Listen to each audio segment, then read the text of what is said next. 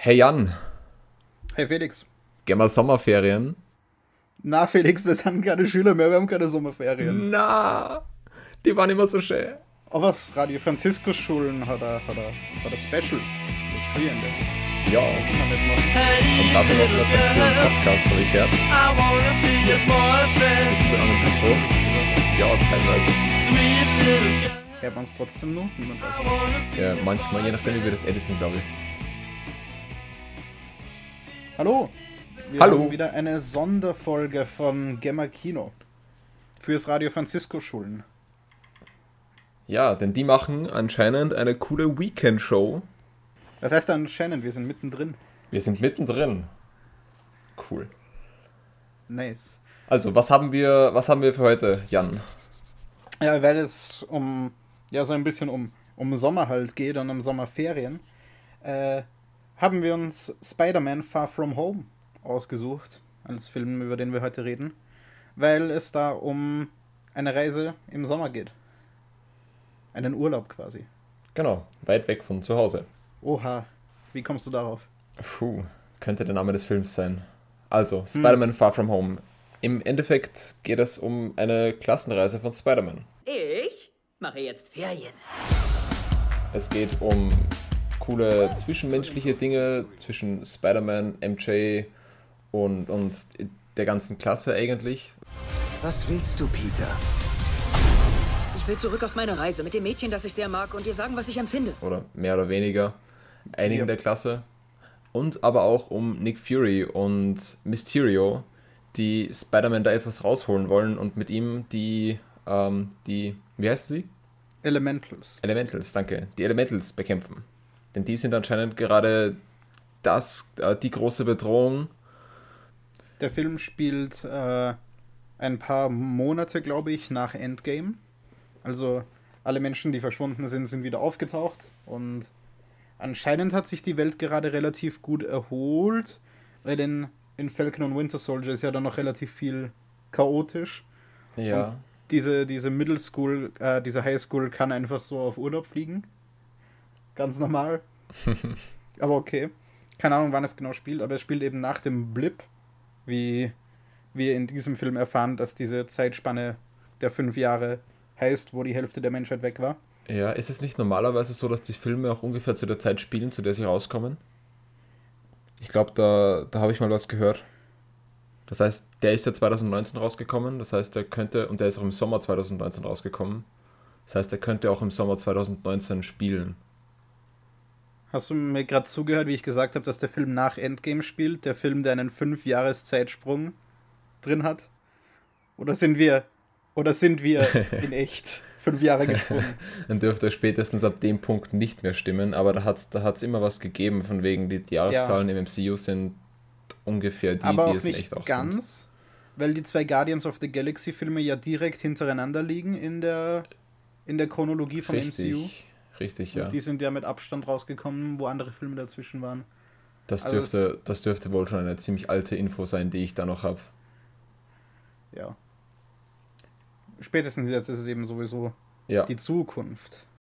Ähm, Peter Parker will eigentlich einfach nur auf seine Klassenreise gehen, aber dann tauchen genau da, wo, wo er genau taucht genau da, wo er mit seiner Klasse ist, einer von diesen Elementals auf und auch Mysterio, ein neuer Superheld, der diese Elementals bekämpft. Und Mysterio ist durch äh, irgendeinen komischen Schwurbel, der durch den Blip passiert ist, von einer Parallelerde auf unsere Erde gesaugt worden. Das ist Mr. Beck. Wir hätten dich auf meiner Welt gebrauchen können. Ihrer Welt? Beck ist von der Erde, nicht von unserer. Das Fingerschnippen riss ein Loch in unsere Dimension.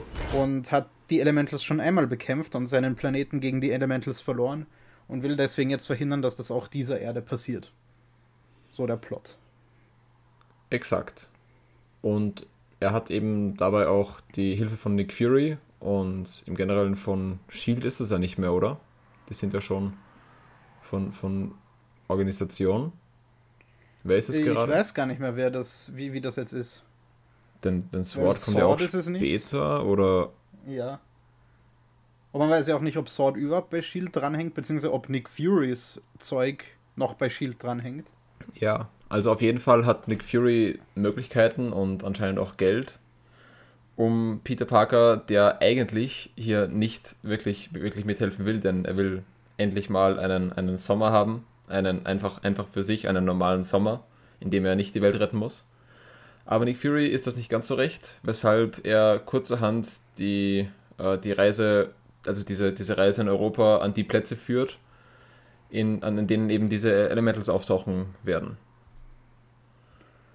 Und es, es gibt ein, ein ziemlich cooles Video von dem YouTuber Phil Mento zu diesem Film, wo es darum geht, was dieser Film so clever macht, dass er einen eigentlichen, ganz einfachen Teenage Rom-Com Roadtrip-Film versteckt unter dem Deckmantel eines Superheldenfilmes. Wobei eigentlich eben der Hauptfokus auf diesem Roadtrip ist. Und dem Ganzen, was da so zwischen den, zwischen den einzelnen Schülern passiert. Ja, also auch die ganze Zeit, wenn jetzt irgendwelche Kampfszenen sind oder so, haben wir immer wieder diese Reaktion auch der Schüler und er versucht auch immer, die, die auch da rauszuhalten, eben damit ihnen nichts passiert. Also es ist immer auch dieser, dieser Teil dabei, der dann, der dann eben wieder in diese Rom-Com schlittert.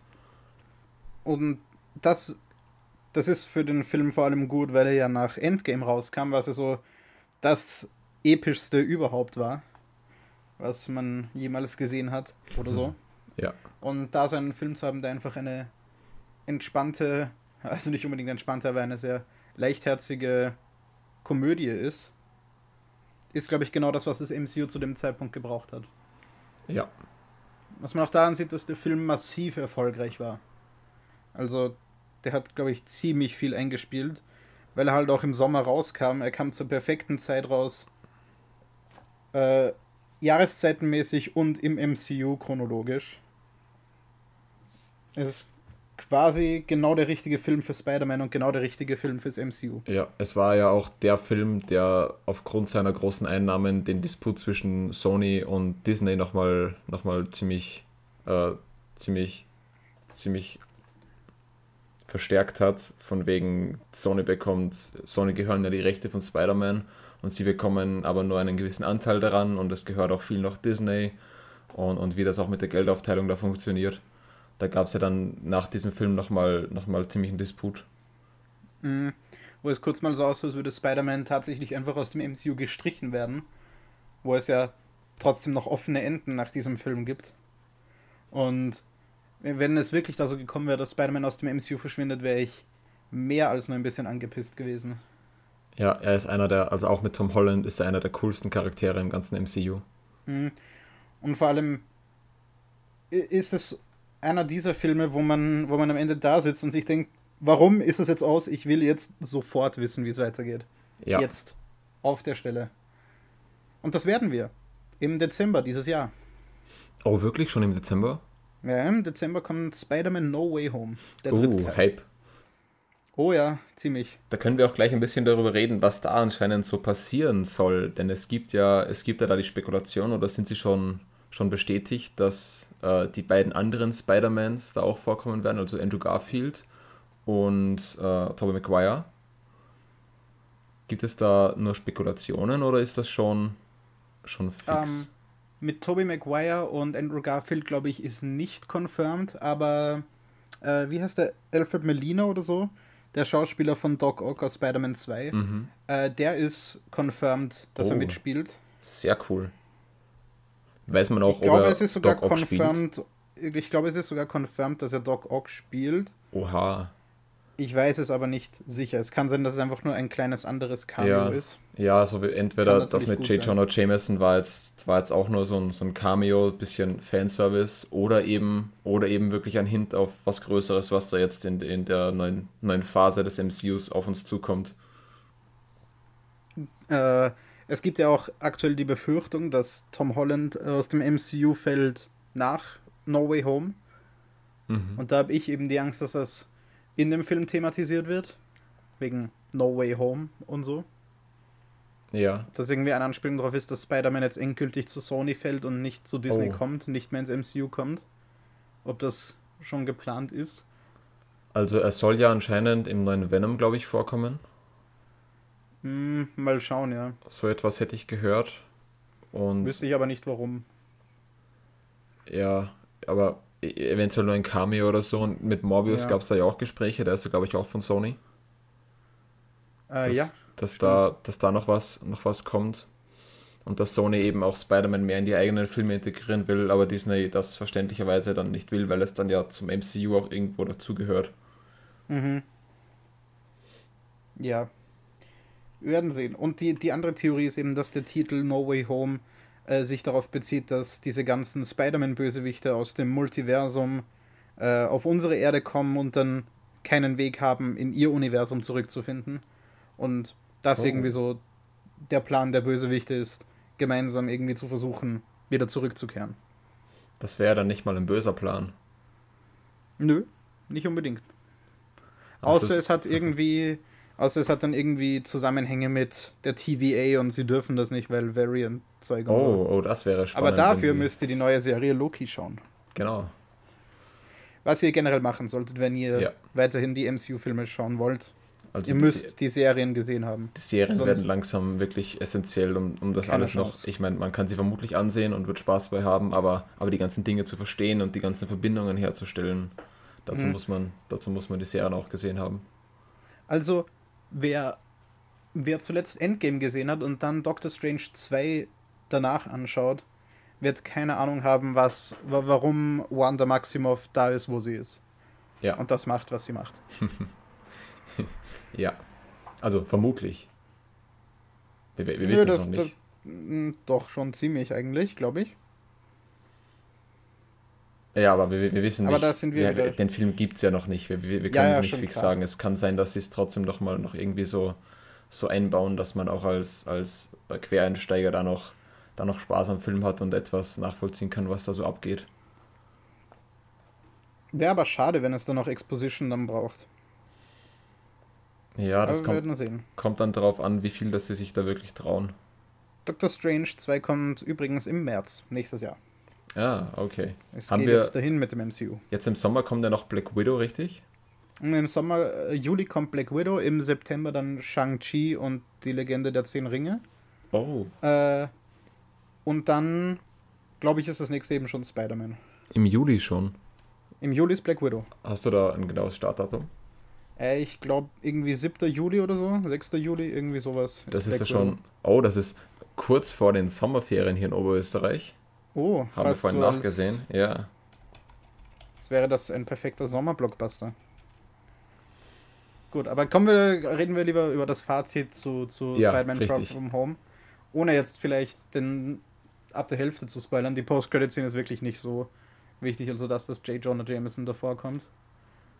Das Der ist, Fakt, glaube ich, sowieso nur für Hardcore-Nerds irgendwie spannend. ja, und der Fakt, dass er vorkommt, spoilert ja nichts Ja. über den Inhalt. Hm. Aber ich meine, dass wir sollten nicht den. Ja, dann werde ich, dann werde ich da jetzt besser aufpassen. Aber ich finde Jake Gyllenhaal als Mysterio perfekt gecastet. Ja.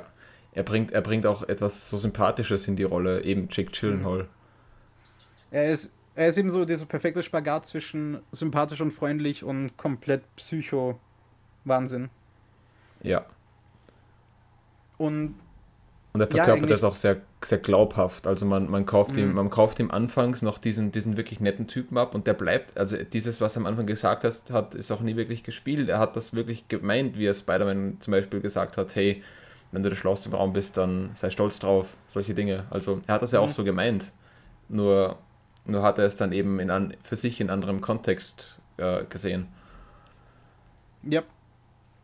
Es ist, also, für das dass es eigentlich so ein eigentlich seichter Film ist, ist er doch relativ, relativ vielschichtig. Also man kann ihn echt ziemlich oft sehen und neue Sachen entdecken, die einem vorher nicht aufgefallen sind. Vor allem dann zum Finale hin. Und wie sich da Pläne verschachteln. Ja. Ist ziemlich cool. Also auch, also auch bei den einzelnen Kämpfen, wo man dann, wo man dann eben am Schluss schon weiß, oh, oh, hey, das, das und das gibt's hier und dann kann man da schon ein Mhm. bisschen drauf achten, hey, hey, das, das deutet schon darauf hin, dass da bald das und das passieren wird. Und der Film ist unglaublich lustig. Ich glaube, das ist mitunter ein Grund, warum der so erfolgreich war, weil ihn halt quasi jeder schauen kann. Jeder zu dem Zeitpunkt wusste, dass Tony Stark tot ist. Das ist so Dieser Darth Vader ist Lukes Vater-Ding unserer Zeit, Ja. wo es einfach jeder weiß. Außer die paar Glücklichen, die wir jetzt gerade gespoilt haben. Sorry. Oh no. Und somit kann sich eigentlich jeder den Film ansehen und weiß ungefähr, was abgeht. Und selbst wenn nicht, hat er was zu lachen, hat coole Action. Und die Leute, die wirklich Fans vom MCU und von den Comics sind, kommen auch auf ihre Kosten. Es ist Ja, also es ist eben, es ist eben nicht nur, nicht nur in, Inhalt des MCUs ein, ein guter, ein lustiger Film, sondern auch außerhalb kann man sich den Film einfach ansehen und kann Spaß damit haben. mhm. Und so sollte eigentlich jeder MCU-Film dann auch sein. Die Story kann man jetzt drüber streiten, ob man, ob es da mittlerweile nicht wichtig wird, dass man da alle gesehen hat, haben wir ja vorhin auch. ja. Aber, aber so grundsätzlich sollte das bei solchen Filmen, Filmen eben auch so sein, dass man, dass man sagt, man, man kann sie die einfach, einfach ansehen. Man kann einfach Spaß damit haben. das ist auch der Grund, glaube ich, warum Guardians of the Galaxy so erfolgreich war. Ja, Weil den Film habe ich zweimal im Kino gesehen und einmal, einmal sogar mit, mit meinen Eltern gemeinsam. Meine Mama ist eigentlich kein so großer MCU-Fan und die ist trotzdem mitgegangen. Mhm. Und hat, glaube ich, trotzdem Spaß gehabt, wenn ich mich richtig erinnere. ist halt einfach ein unterhaltsamer Film, Ja. auch wenn man sich nicht auskennt, warum da ein Waschbär redet. genau. Ist ja auch egal. Indeed. Gibt Der Film ist viele- übrigens auf Netflix, also Spider-Man Far From Home. Also die meisten von euch werden ihn sich ansehen können, wenn sie ihn nicht schon gesehen haben. Ja. Der erste Spider-Man, also Spider-Man Homecoming, ist auch auf Netflix. Falls, falls man den noch nicht gesehen hat, spätestens dann ist man halt up to date, was den MCU Spider-Man betrifft. Und Genau. bitte Und- schaut ihn euch an, weil der Film ist extrem gut. Yep. Wer sich jetzt fragt, warum ist der auf Netflix, warum nicht auf Disney Plus, da gab es doch was. Sony. Ähm, das, genau, das ist eben, weil die Rechte von Spider-Man bei Sony liegen. Und, und da es eben diesen Streit mit, mit Disney auch gibt, der ja zwar jetzt eine Lösung hat, aber da geht es sicher noch weiter. Jupp. Mal schauen, wie sich das alles entwickelt. Yep. Hauptsache, ich bekomme meine Conclusio, was mit dem Ende von Far From Home passiert und was das für einen Impact hat. Also wenn sie Spider-Man Spider-Man muss eigentlich im MCU bleiben.